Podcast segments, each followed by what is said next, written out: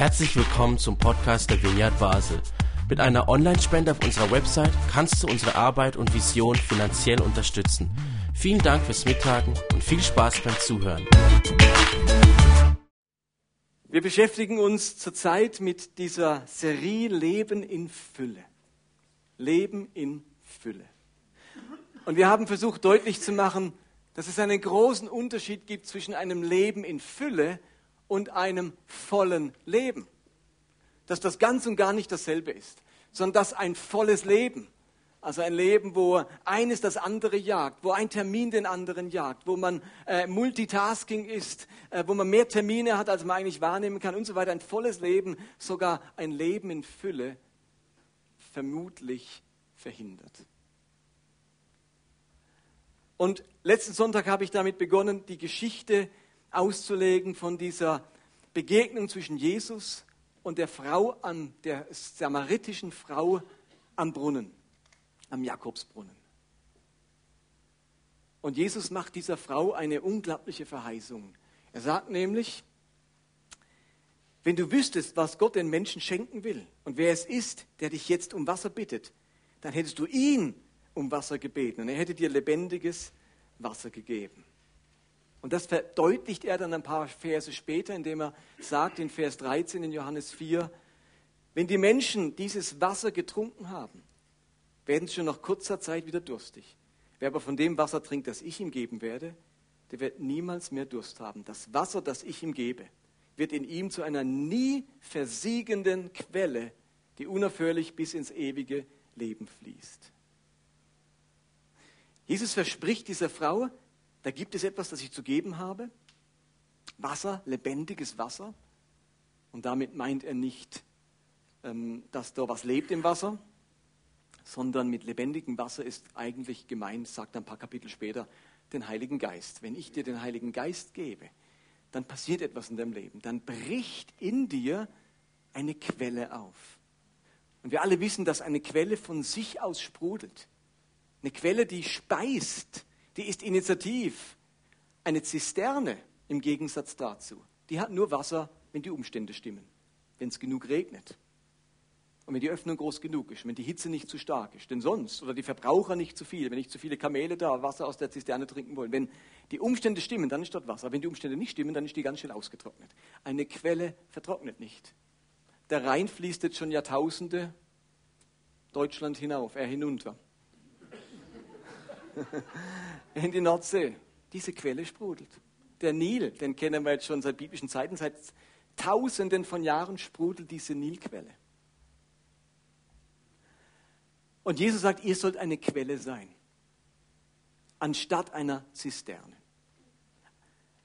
Also diese Verheißung, dass in uns etwas aufbricht, das aus uns heraussprudelt. Das wie, also wir sagen, eine Quelle heißt immer, da werde ich mit etwas versorgt, da geht mir etwas nicht aus. Wenn ich an der Quelle bin, dann habe ich keine Angst, dass der Nachschub ausgeht. Und er redet von solchen Quellen, die wir so nötig haben in unserem Leben. Quellen, die unser Leben so bereichern, dass es wie vom ewigen Leben her, von der Ewigkeit her geprägt ist. Stell dir vor, hättet so eine innere Quelle der Kraft und der Stärke so eine sprudelnde Quelle der Ermutigung, so eine Quelle der Dankbarkeit, eine Quelle der Hoffnung in unserem Leben. Oder wie oft bräuchten wir so eine Quelle der Weisheit in unserem Leben? Und jetzt verspricht Jesus das dieser samaritischen Frau. Und wir müssen uns einen Moment überlegen, was ist denn das für eine Frau? Wem verspricht oder wem verheißt denn oder bietet Jesus das denn an? Wir wissen von dieser Frau, dass sie fünfmal verheiratet war und der Mann, mit dem sie jetzt zusammen ist, ist nicht ihr Mann, mit dem ist sie nicht verheiratet. Also eine Frau mit sechs Männern insgesamt. Jetzt haben verschiedene Theologen sich überlegt, was, wie muss man sich das vorstellen? Und es gibt eigentlich drei Möglichkeiten. Gewisse Ausleger sagen, diese Frau war eventuell eine Prostituierte und deswegen die vielen Männer in ihrem Leben. Das ist eine Möglichkeit. Die zweite Möglichkeit ist, all ihre Männer haben sich von ihr scheiden lassen. Eine Frau hat auch in Samarien, in dieser Gesellschaft, nicht das Scheidungsrecht. In der Antike hatten nur Männer das Scheidungsrecht. Nicht so, dass die Frau sagen könnte, ach, der Mann passt mir nicht, nächster Mann. Die Frau hat keine Scheidungsbefugnis. Nur der Mann kann sich von ihr scheiden lassen. Also es hat sie dann fünfmal erlebt, dass fünfmal Männer sie nicht mehr wollten. Fünfmal eine Scheidung. Und der jetzige will sie auch nicht heiraten. Oder die dritte Möglichkeit, sie ist so ein bisschen eine schwarze Witwe und hat fünf Männer, sind ihr weggestorben. Vielleicht bräuchte sie wirklich mal Frischwasser im Haus. Das, das wäre die dritte Möglichkeit. Also fünf Männer sind gestorben. Oder es ist eine Mischung der letzten beiden. Vielleicht ist ein Teil gestorben und ein Teil hat sich scheiden lassen. Das ist eher das Wahrscheinlichste. Aber ich habe jetzt eine zerbrochene Ehe hinter mir. Ihr Lieben, das reicht für den Rest meines Lebens. Das will man nicht zweimal mitmachen. Die Frau hat es fünfmal erlebt, entweder den Tod oder die Scheidung vom Ehemann. Könnt ihr euch vorstellen, in welcher Verfassung sich so ein Mensch befindet? In welcher inneren Zerbrochenheit? Ganz egal, welche der drei Möglichkeiten, in welcher Mischung die vorkommen. Wenn sie eine Prostituierte war oder ein Teil ihres Lebens Prostitution war, dann ist ihre Zerbrochenheit auch riesig. Wir alle wissen, dass Menschen, die sich prostituieren müssen, einen unglaublichen inneren Zerbruch erleben. Oder dass so oft ein Todesfall eines engsten Menschen, vielleicht der Vater ihrer äh, oder die Väter ihrer Kinder, die, die einfach weg sind und dann steht sie allein da als Frau in der Antike, die nicht sagen kann, ich gehe auf, Arbeit, auf Arbeitsamt oder ich äh, bringe sie in die Tagesstruktur und äh, gehe arbeiten. Oder immer wieder das Erlebnis, ich bin nicht gewollt. Und die Hände klatschen und dann bin ich geschieden, weil ich irgendetwas nicht geschafft habe oder an mir etwas ist, wo ich einfach nicht überwinden kann. Und das bringt immer wieder die Männer dazu, mich zu verlassen. Eine zerbrochene Frau.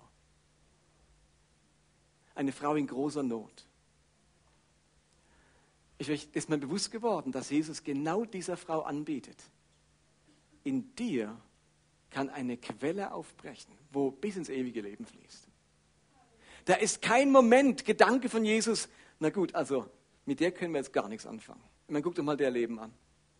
So ein zerbrochenes Leben, so ein chaotisches Leben. Und jetzt wird es noch chaotischer, jetzt ist nicht mehr, mehr verheiratet.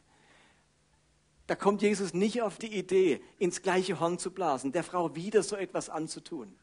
Die normale Erwartung wäre ja gewesen, dass diese Frau äh, gar nicht mit einem Mann, von einem Mann angesprochen wird. In der Antike war es nicht üblich, dass ein Mann in der Öffentlichkeit mit einer Frau redet.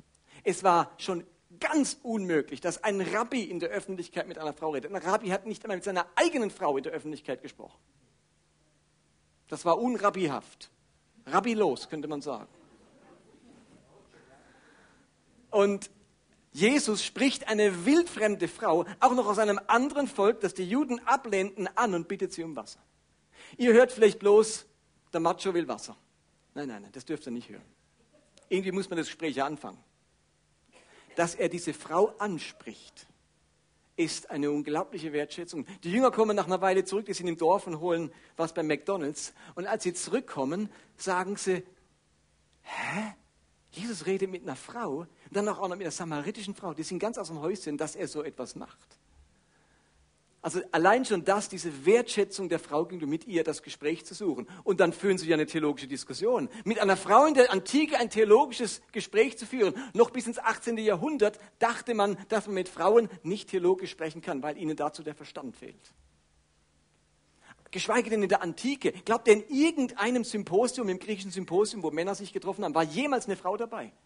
Glaube, man hat einer antiken Frau zugetraut, dass sie einen wesentlichen Beitrag zu theologischen oder politischen Fragen leisten kann. Überhaupt nicht.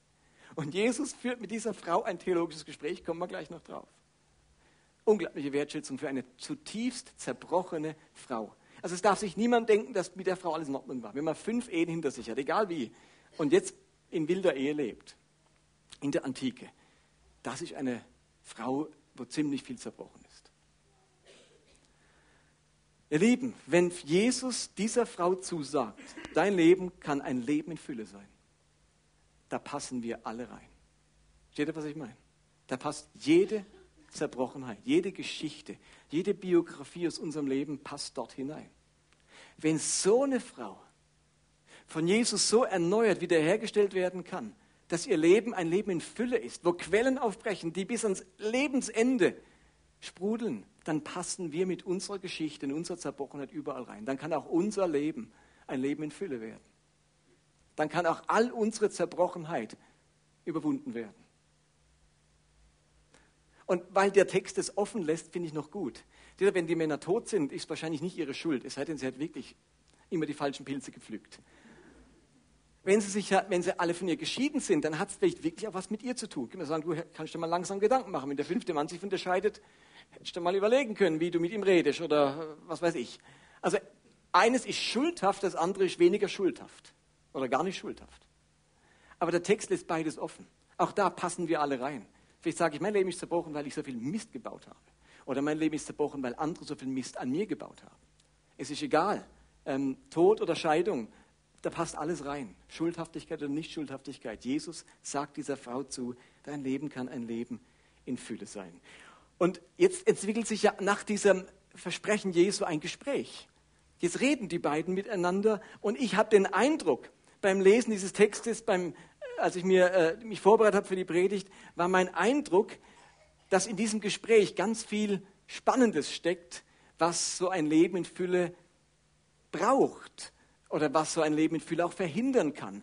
Aus diesem Gespräch können wir jetzt so ein paar Lektionen lernen, was es braucht, damit man aus seiner Zerbrochenheit oder egal wo ich jetzt gerade stehe, hinkomme zu diesem Leben in Fülle.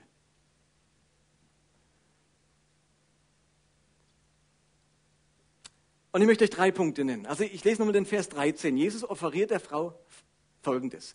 Wenn die Menschen dieses Wasser getrunken haben, aus dem Brunnen, wo sie gerade sitzen, werden sie schon nach kurzer Zeit wieder durstig. Logisch, geht euch auch so. Mineralwasser, heißer Tag, nach einer halben Stunde habt ihr wieder Durst.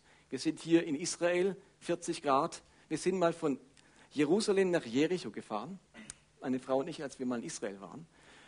Und es war ziemlich heiß. Und Jericho ist dann Wüste. Und wir haben ein Mietauto gehabt und der hat mir dann noch was erklärt, auf gebrochenem Englisch, wie das mit dem Schlüssel geht und wie man das Auto abstellt. Auf alle Fälle haben wir gedacht, in Jericho machen wir kurz Halt, steigen aus, genießen doch mal den Moment Wüste. Dann sind wir wieder ins Auto und dann ist das Auto nicht mehr angesprungen. Und wir hatten 50 Grad und sind in der Sonne gestanden mit diesem Auto. Keine Klimaanlage, das Auto ist nicht mehr angesprungen. Ähm, also so fühlt es sich dann an, wenn man hier in Israel in der Wüste ist und dann hat man ganz schnell Durst. Zum Glück war gegenüber eine Tankstelle, aber äh, äh, also zum Glück kam das Auto auch wieder, ich habe wieder herausgefunden, was man drücken muss, damit das Auto wieder anspringt. Aber wir haben einen Moment erlebt, wie sich anfühlt, bei 50 Grad hier zu stehen in einem prallheißen Auto. Und das ist denen natürlich genauso gegangen. Die gehen an den Brunnen trinken und dann hat man relativ schnell wieder Durst. Also nach kurzer Zeit wieder durstig. Wer aber von dem Wasser trinkt, das ich ihm geben werde, der wird niemals mehr Durst haben. Das Wasser, das ich ihm gebe, wird in ihm zu einer nie versiegenden Quelle, die unaufhörlich bis ins ewige Leben fließt. Und jetzt der erste Punkt, den ich machen will. Kommt eine ganz spontane Reaktion dieser Frau auf die Aussage Jesu. So frei von der Leber weg. Wir merken an der Antwort gleich, die hat ihm gar nicht zu Ende zugehört. Bei niemals mehr Durst, eine Quelle. Da hatte ich schon gedacht, oh, das klingt interessant. Herr, sagt sie in Vers 15, gib mir dieses Wasser, bat die Frau, dann werde ich keinen Durst mehr haben. Und jetzt wird es ganz pragmatisch und muss nicht mehr zum Wasserholen herkommen. Merkt ihr, was diese Frau gehört hat? Die hat überhaupt nichts Theologisches gehört. Quelle, lebendiges Wasser, ewiges Leben, das hat die alles überhört. Die hat nur gehört, kein Durst mehr, eine Quelle. Muss kein Wasser mehr holen.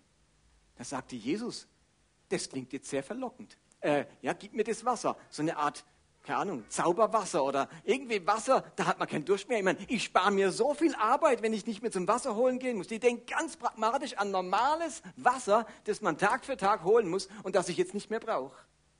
Ich muss euch klar machen, in antiken Häusern, da gab es ja kein fließend Wasser. Da kann ich einfach den Wasserhahn aufdrehen, die Badewanne füllen und die Klospülung betätigen. Alles Wasser, das man wollte, musste man aus einem Brunnen, einer Zisterne oder von einer Quelle holen. Das war die einzige Chance, Wasser zu haben. Und in Israel regnet es bekanntermaßen zwischen April und Oktober nicht mehr. Da ist absoluter Wassermangel. Da bist du froh, wenn du einen tiefen Brunnen hast, wo du an Wasser rankommst. Und jetzt bietet dir einer an, dass er was hat für dich, der könnte dir was geben, dass du keinen Durst mehr bekommst. und dass du sozusagen das Wasser gerade zur Verfügung hättest. Da sagt sie, was, du, was auch immer du hast, gib mir es, dann muss ich nicht mehr herkommen und Wasser holen. Sie versteht überhaupt nicht, dass Jesus mit lebendigem Wasser nicht Quellwasser oder Frischwasser meint, sondern sie meint damit eine völlig andere Art zu leben. Nämlich vom Ewigen her geprägt zu werden und bestimmt zu werden. Diese Frau, die hört, was Jesus sagt und versucht es in ihr normales bisheriges Leben einzubauen. Diese Frau, die möchte einfach weiterleben wie bisher, nur bequemer, einfacher und angenehmer. Steht ihr den Gedanken? Gib mir, was du hast. Jesus, du hast was, ähm, gib mir das, damit mein Leben, so wie es ist, einfach bequemer wird. Kein Wasser mehr holen. Wunderbar. Habe ich weniger Arbeit, mehr Zeit für anderes. Wie gemütlich ist das denn? Jesus darf mir gerne bei der unmittelbaren, praktischen Gestaltung meines Lebens mithelfen. So im Sinne von Jesus, ich lebe mein Leben und du lieferst dafür die besondere Portion Energie, Kraft, Freude und Weisheit, damit alles noch leichter, noch weniger anstrengend von der Hand geht.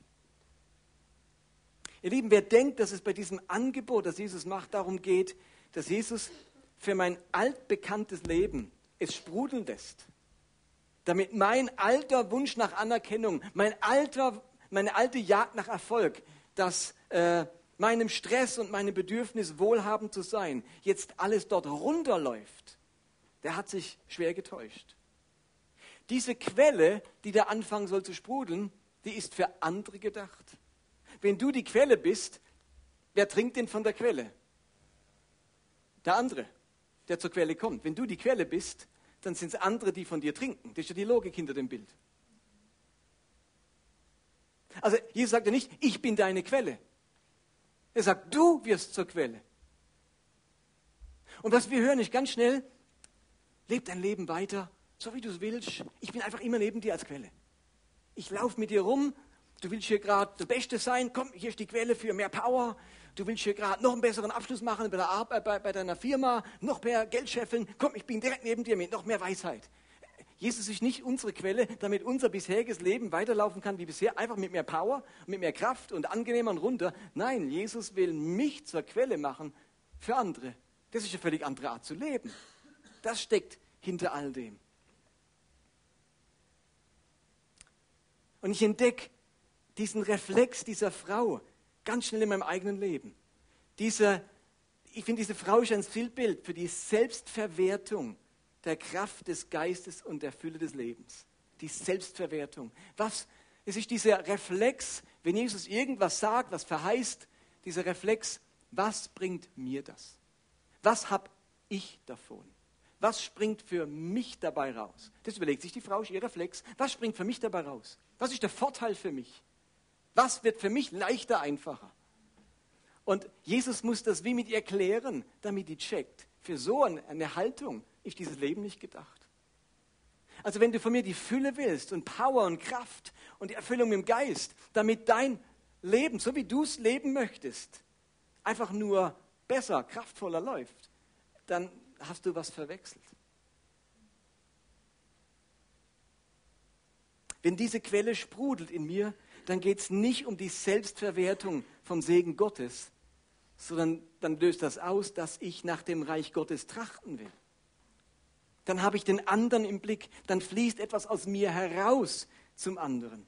Bei der Fülle des Lebens geht es nicht darum, ein bisheriges Leben mit all seinem Treiben und Jagen einfacher, reibungsloser und schneller und erfolgreicher zu machen. Darum schildert Jesus oder der, diese, äh, die Bibel uns diese Geschichte und die Reaktion dieser Frau. Die Fülle des Lebens ist nicht als Bereicherung meines bisherigen Lebensstils gedacht, sondern als den Beginn einer ganz anderen Art zu leben. Ein Leben, das zutiefst vom Reich Gottes, vom Geist Gottes und vom Ewigen her bestimmt ist und dieses Reich Gottes baut und damit etwas von mir zu den anderen fließt. Das ist so erste, das erste Element in diesem Gespräch. Leben in Fülle, nicht als Selbstverwertung, damit mein bisheriges Leben einfach noch runterläuft. Das zweite, die zweite Szene, die dann auftaucht in unserer Geschichte, ist, dass Jesus zu der Frau sagt, nachdem sie sagt, oh, gib mir das Wasser. Jesus, wo ist das Wasser? Her damit. Dann sagt Jesus ganz clever. Okay, dann hol mal deinen Mann. Geschäftsfähigkeit und irgendwas handeln, das macht der Mann normalerweise. Oder du brauchst die Zustimmung deines Mannes. Hol mir den Mann. Und dann sagt die Frau, ich habe keinen Mann.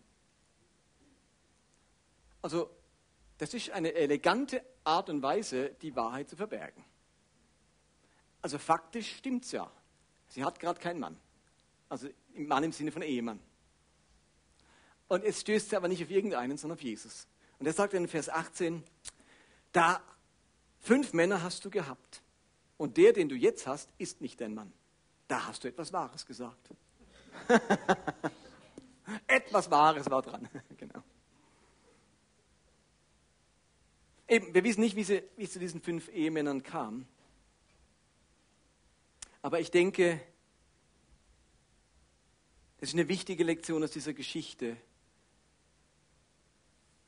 dass ein Leben in Unaufrichtigkeit, ein Leben mit Geheimnissen und mangelnder Ehrlichkeit diese Quellen in mir wie verstopfen kann. Was mich an diesem Leben in Fülle hindern kann, ist die Unaufrichtigkeit, das Versteckspiel von, mir selbst und vor anderen gegenüber. Sie hat sich irgendwie gedacht, bei, einem, bei dem Fremden, der kennt mich überhaupt nicht, da komme ich durch damit, wenn ich sage, ich habe keinen Mann. Habe nicht direkt angelogen, aber da komme ich durch damit.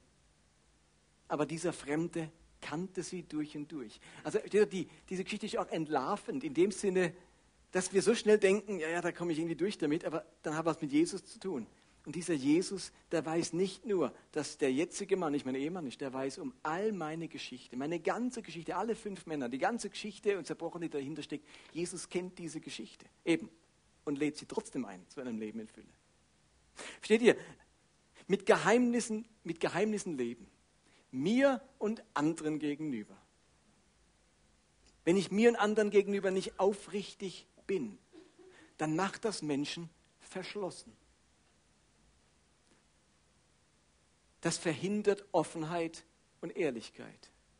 Und es ist dann am Ende genau diese Verschlossenheit, wer ständig etwas verbergen muss, der verschließt sich vor anderen. Er will ja das etwas nicht preisgeben, etwas, das dürfen die Leute nicht wissen von mir und er verschließt sich vor anderen. Und am Ende prägt mich diese Verschlossenheit. Und es verschließt mich auch vor Gott. Das ist die tragische Entwicklung. Wer lange genug sich verschließt, der erlebt am Ende eine Verschlossenheit seines Lebens. Und diese Verschlossenheit, die hat auch Konsequenzen in meiner Gottesbeziehung.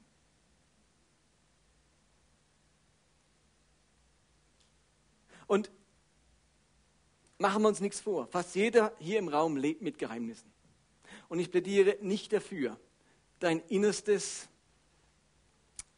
und Verborgenstes auf Facebook zu posten und auf Instagram zu veröffentlichen oder bei Slido eine Frage dazu zu stellen. Aber ihr Lieben, es muss einen Ort geben, einen sicheren Ort in deinem Leben, wo du ehrlich werden kannst über dein Versagen, über deine Schuld, deine Zweifel, deinen Unglauben, deine Verunsicherungen, deine Sorgen, deine Sünden, deine Schwachheit, deine Ratlosigkeit und so weiter. Ein Ort, wo du die Chance hast, diese Verschlossenheit zu durchbrechen. Wirklich nicht eine Nabelschau. Aber ein Ort, wo du merkst, dieser Ort bietet mir die Gelegenheit, die zunehmende Verhärtung meines Lebens, die zunehmende Verschlossenheit aufzubrechen.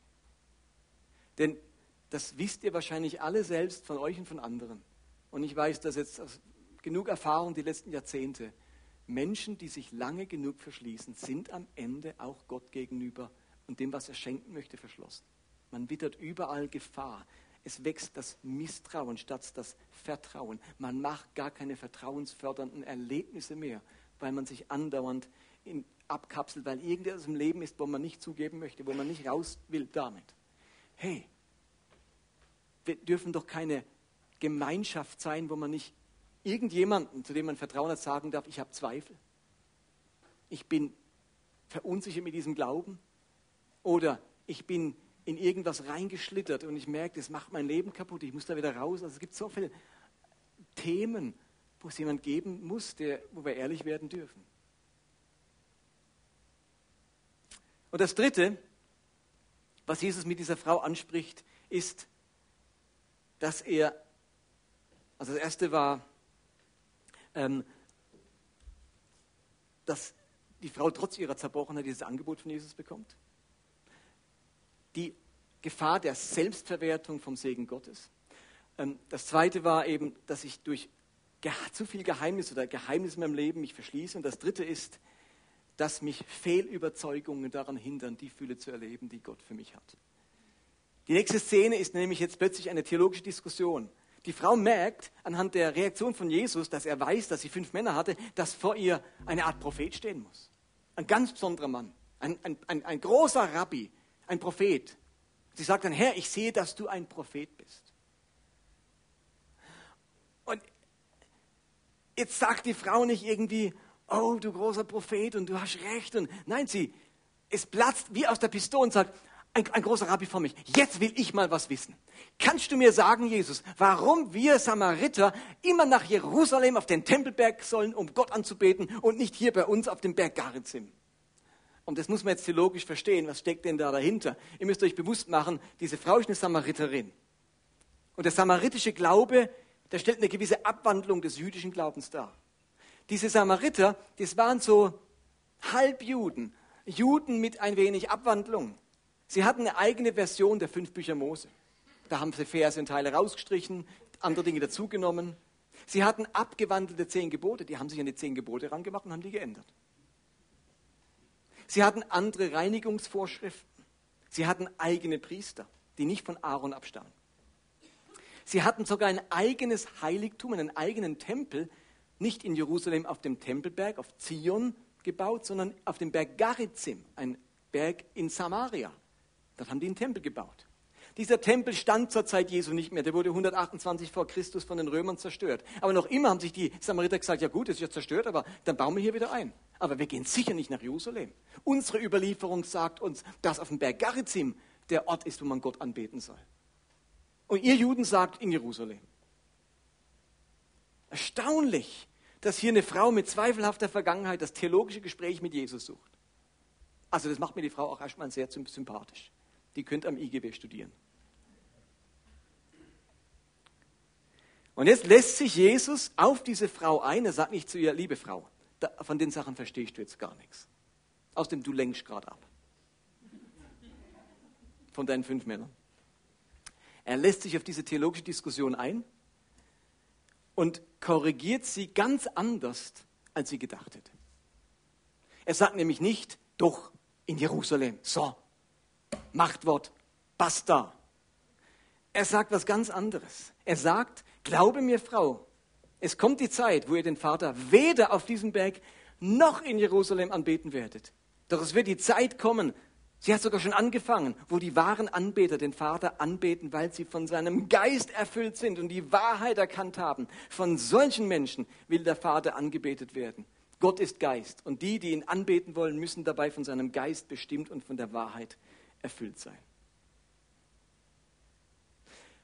Jesus korrigiert eine Fehlüberzeugung dieser Frau. Die, die hat sie ja mit der, mit der Muttermilch aufgesogen. Die Samariter sind ja stolz auf ihre eigenen Überzeugungen. Die sagen, ja, ja, die, hör nicht auf das, was die Juden sagen.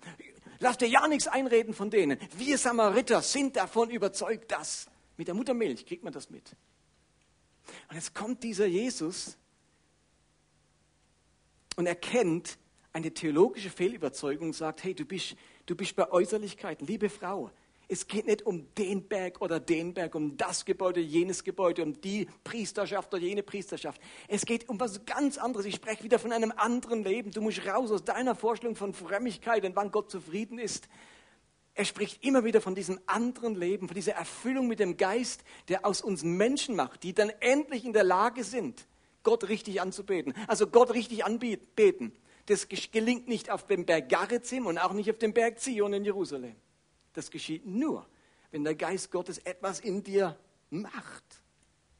Eine radikal theologische Neuorientierung weg von einer bisherigen Fehlüberzeugung. Und übrigens, nur nebenbei, ist euch bewusst, dass Jesus in einem Wusch die ganze Tempelreligion abschafft. Ich meine, der Tempel war der Mittelpunkt des jüdischen Lebens. Jeder Jude musste dreimal im Jahr zu den jüdischen Festen zum Tempel. Kommt man nicht sagen, wir bleiben daheim. Komm, wir feiern daheim. Mensch, in Kairo, in Kairo gab es noch nicht, aber in Alexandria oder irgendwo ähm, ist auch gemütlich. Nein, nein, nein. Dieses Judentum erfordert, dass du zum Tempel gehst. Das geht gar nicht anders. Dort, nur dort geschieht Sündenvergebung. In der Synagoge geschieht keine Sündenvergebung. Du musst im Tempel dein Opfer bringen, dann kannst du Sündenvergebung erleben. Also eine zutiefst am Tempel orientierte Religion. Und wenn es irgendwo der Tempel dann zerstört wurde, das Erste, was die Juden gemacht haben, war der Tempel wieder aufgebaut. Und jetzt kommt dieser Jesus und sagt, ach übrigens, Jerusalem, der Tempel, Garizim, alles nicht das, was Gott will. Ist euch ein bisschen bewusst, warum man den Mann am Schluss als Ketzer umgebracht hat. Ihr Lieben, Reformer gab es eine Menge im Judentum, auch zur Zeit Jesu. Ein Reformer schlagst nicht ans Kreuz. Ein Reformer machst nicht der Ketzerprozess. Guckt mal, was draus wird. Ich lehre die Reform. Jesus macht keine Reform, der macht eine Revolution. Wer eine Revolution macht, der wird gefährlich. Und dem klagt man an und so jemand will man umbringen. Bei Jesus hat Fülle des Lebens nichts mehr mit Äußerlichkeiten zu tun. Fülle des Lebens, da denkt er nicht an Reichtum, an Wohlstand, an Besitz, an Kinderreichtum, Erntesegen, Frieden und so weiter.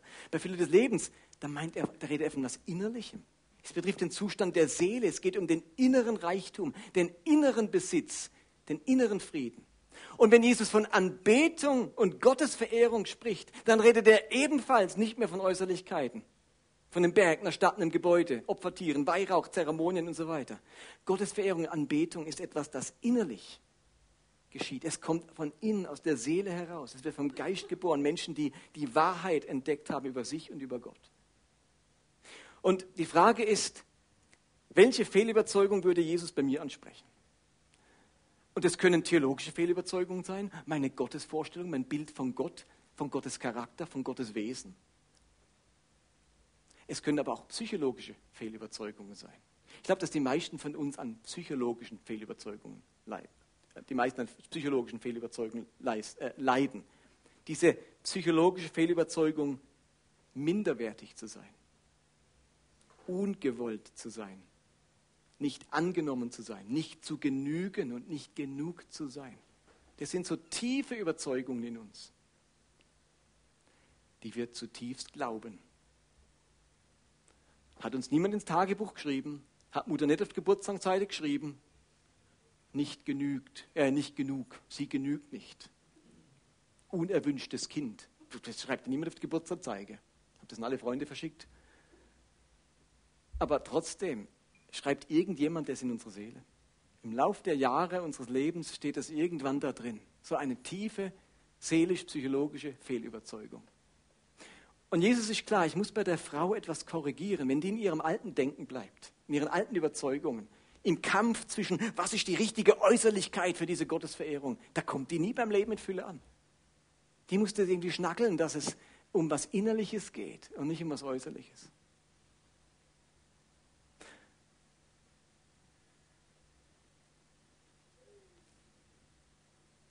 Ich finde es bemerkenswert, dass Jesus dieser Frau ein Leben in Fülle anbietet, in ihrer Geschichte, in ihrer Zerbrochenheit. Aber er ist mit ihr einem in einem Gespräch und sagt ihr deutlich, du darfst dieses Leben in Fülle nicht einfach für dich selbst benutzen. Wenn du das nur für dich verwerten willst, dass es dann, oh, da muss ich nicht mehr zum Wasser holen kommen, dann, dann verschließt dich das, dann, dann verstopft das diese Quelle. Und wenn du weiterhin versuchst, dir und anderen was vorzumachen, dann macht dich das auch verschlossen. Dann kommst du nicht zu diesen Quellen. Und zum Dritten, gewisse Fehlüberzeugungen werden dich daran hindern, zu diesem Leben in Fülle durchzudringen. Und die möchte ich gerne korrigieren. Das sind so für mich die drei Punkte aus dem Gespräch zwischen Jesus und der Frau. Und jetzt müssen wir uns überlegen, was heißt das für uns? Was sind meine Fehlüberzeugungen, die ich mal ins Gespräch bringen müsste mit Gott und mit vielleicht jemand, der in meine Seele hineinsprechen darf? Wo bin ich immer mehr verschlossen, weil ich ein Geheimnis mit mir herumtrage, das mich innerlich immer mehr verhärtet. Und wo muss ich aus der Konsumhaltung raus, die mich so prägt, dass Leben in Fülle vor allem für mich gedacht ist und nicht, damit ich für andere sprudle. Diese Frau, die erlebt etwas Erstaunliches aus dieser Begegnung. Die, da bricht etwas auf in ihrem Leben. Sie rennt ins Dorf und sagt den Leuten, ihr könnt euch nicht vorstellen, was mir gerade begegnet ist. Und dann hat es so eine Strahlkraft, dass das ganze Dorf Sychar, so heißt das Dorf, wo sie war, zu diesem Jesus rausgeht und er sie ihn nicht mehr gehen lassen und er zwei Tage in diesem Dorf verbringt und mit den Leuten im Gespräch ist. Und dann heißt es am Ende, das Resümee nach zwei Tagen Jesus-Begegnung. Nun glauben wir, weil wir ihn selber gehört haben und nicht nur aufgrund deiner Worte. Jetzt wissen wir, dass er wirklich der Retter der Welt ist. Ich wünsche uns allen solche Begegnungen mit Jesus, wie diese Frau sie in dieser Stadt hatte. Es weckt in uns den Hunger nach diesem lebendigen Wasser und plötzlich wissen wir, dass dieser Jesus wirklich der Retter der Welt und der Retter unserer Welt ist. Amen. So, und jetzt lade ich mal meine. Okay, ich, ähm, ich lese kurz, ist gut?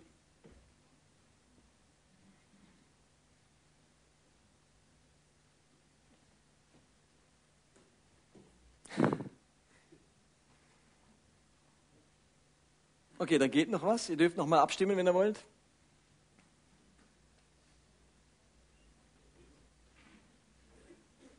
Okay, ich gebe euch zwei Minuten. Ihr dürft noch mal reinschauen, das nochmal euch wirken lassen. Und dann versuche ich ein, zwei Fragen noch zu beantworten.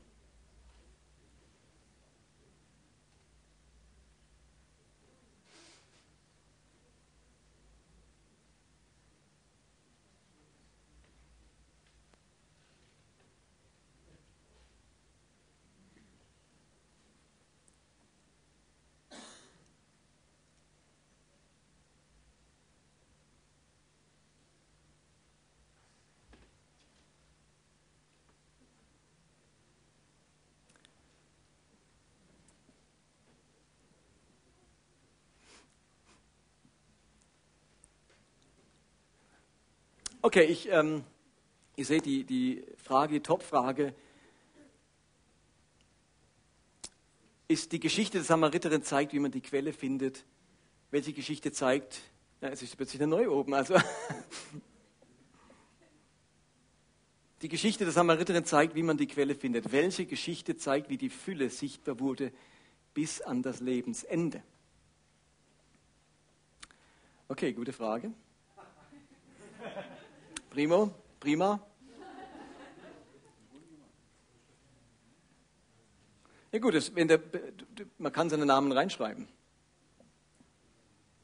Dann ist es nicht mehr anonym. Also in dieser Geschichte ist natürlich keine geeignete Geschichte. Da ist eine kurze Begegnung und danach weiß man nicht mehr, was mit dieser Frau ist. Wo gibt es so eine Geschichte in der Bibel, wo jemand in dieser Fülle, in diesem Erfülltsein lebt bis zum Schluss seines Lebens. Ich könnte auch sagen, die Bibel hat einen Ausdruck dafür, im Alten Testament vor allem. Man stirbt wie alt und lebenssatt, genau. Lebenssatt, nicht lebensmüde. Also eben, eben, ganz viele Menschen sterben lebensmüde, des Lebens müde. Und die Bibel hat diesen Ausdruck, alt und lebenssatt zu sterben. Also satt im Sinne von bis zum Schluss keinen Durst haben. Sich erfüllt fühlen. Und das heißt ja auch im Alter nicht dauernd alles zu bereuen. Ihr Lieben, lebenssatt ist man nicht, wenn man im älteren Alter denkt, puh, ich bereue die Hälfte und das bereue ich, und hatte ich nur das anders gemacht. Es auch, heißt auch ganz stark versöhnt mit sich und mit Gott zu sein am Ende seines Lebens. Zu wissen, ich habe das Leben von Gott geschenkt bekommen und gelebt, das ich hätte leben sollen. Wir erleben in der Bibel nicht viele Geschichten, die so bis zum Ende gehen.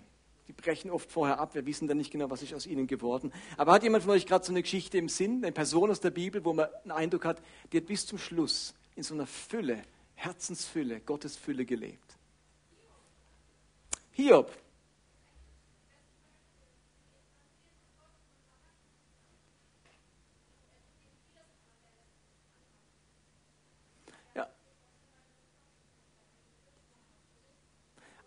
Also er hatte schon einen rechten Taucher zwischendrin, der Hiob. Aber du hast völlig recht. Diese das war auch Teil seiner Biografie. Und versteht ihr, ein Leben in Fülle heißt ja nicht, eben, ab jetzt läuft alles rund. Wir, wir, wir predigen kein Prosperity Gospel. Ähm, sobald du an Gott glaubst, bist du nur noch reich und nur noch gesund. Ähm, also Hiob hatte ein Leben in Fülle, aber da gab es scheinbar so ein paar, ich weiß auch nicht, ich will ihm nichts unterstellen, aber es gab zumindest ein paar Probleme vom, äh, vom Satan her. Hat, dem hat es nicht so gefallen. Und er hat gesagt, jetzt gucken wir mal, ob diese Fülle hält, wenn die Umstände nicht mehr halten. Ich könnte sagen, Satan wollte wissen, ist Hiob eine Quelle oder eine Zisterne?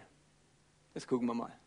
Gucken wir mal, wenn die Umstände schlecht werden, wenn der Sturm kommt und die Hitze und sprudelt es dann immer noch. Puh, und zwischendurch waren, glaube ich, der Himmel auch nicht mehr ganz sicher, ob er Quelle oder Zisterne ist. Das war auf Messerschneide irgendwie. Aber äh, dem Hiob gelingt es in dieser ganzen Zeit, nach einem Taucher zurückzufinden, zu was? Es kommt so ein Moment in Hiob 19, wo er sagt, ich weiß, dass mein Erlöser lebt.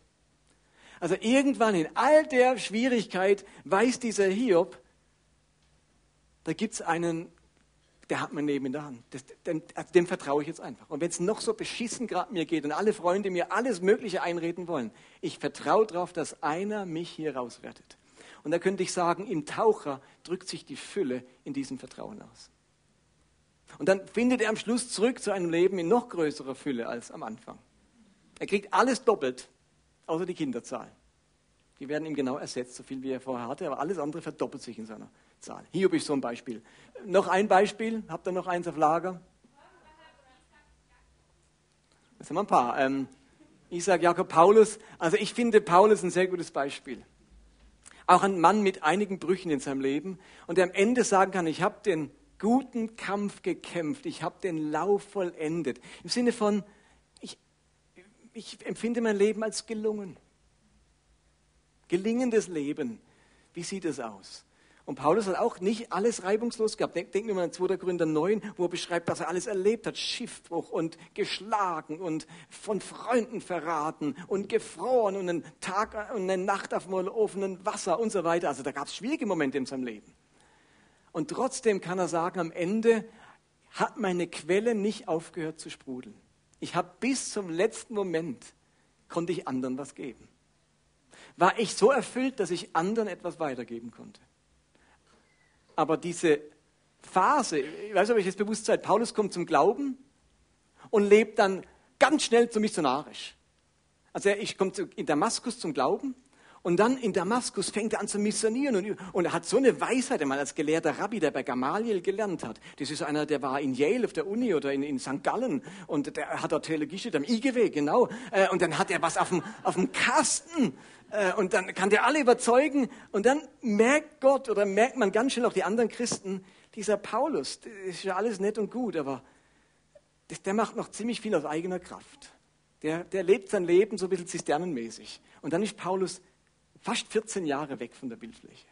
Gott holt ihn 14 Jahre nach Tarsus, wo er herkommt, und wir haben keine Ahnung, was, was passiert. Und nach 14 Jahren kommt der Paulus zurück und er ist eine Quelle. Und dann kann passieren, was will das hört nicht auf zu sprudeln. In den schwierigen Situationen. Ich meine, jeder, der ist im Gefängnis und wartet auf seine Hinrichtung in ähm, Philippi. Stimmt's? Philippi, ja. Und andere würden verzweifeln, Amnesty International anrufen, sagen, jetzt ist alles verloren. Das singt er und Silas und er kommt ins Gefängnis noch zum Glauben. Oder er erlebt Schiffbruch, 250 Mann sagen, jetzt ist alles verloren, Essen, Getreide, alles über Bord geworfen. Und der Paulus sagt, ich weiß, dass mein Erlöser lebt. Keiner wird hier verloren gehen. Also dessen Quelle sprudelt noch, wenn es bei allen anderen schon ewig lang vertrocknet ist. Also das ist so ein Beispiel für so einen Mensch, der bis zum Lebensende so eine sprudelnde Quelle hat. Und jetzt wäre die nächste Frage sicher, wie schafft man das? Wie kommt man dahin? Wie wird man, das war die zweite Frage, glaube ich, wie, wie erlebt man diese Erfüllung mit dem Geist Gottes? Ein Gedanke nur dazu. Das ist ein Riesenthema, also da könnte man jetzt eine ganze Predigt darüber machen. Aber stellt euch den Heiligen Geist als Sonne vor. Stellt euch vor, er wäre eine Sonne, wäre die Sonne. Wie schafft man es, dass die Sonne bei mir Veränderung bewegt? Also ich könnte sagen, dass ich braun werde. Genau, sich der Sonne aussetzen. Also wenn ich will, dass die Sonne mich braun macht, dann darf ich nicht im Wohnzimmer hocken und im Keller sitzen. Dann muss ich in die Sonne gehen, mich der Sonne aussetzen. Und der Heilige Geist hat eine gute Ozonschicht und, ähm, und so weiter. Also geht mir auch kein Sonnenbrand. Ähm, da hinkt das Beispiel. Aber steht ihr, man muss sich dem aussetzen. Ihr müsst euch fragen, wenn ich vom Heiligen Geist erfüllt werden will, was, wo kann ich mich ihm aussetzen? Wo scheint für mich am ehesten die Sonne? Ist das, wenn ich die Bibel lese? Merke ich, dann bin ich in der prallen Sonne. Oder ist es, wenn ich worshipe? Bin ich dann in der Sonne? Oder ist es, wenn ich, wenn ich bete, einen Gebetsspaziergang mache oder ein liturgisches Gebet spreche, bin ich dann ganz, fühle ich mich dann ganz stark in der Sonne?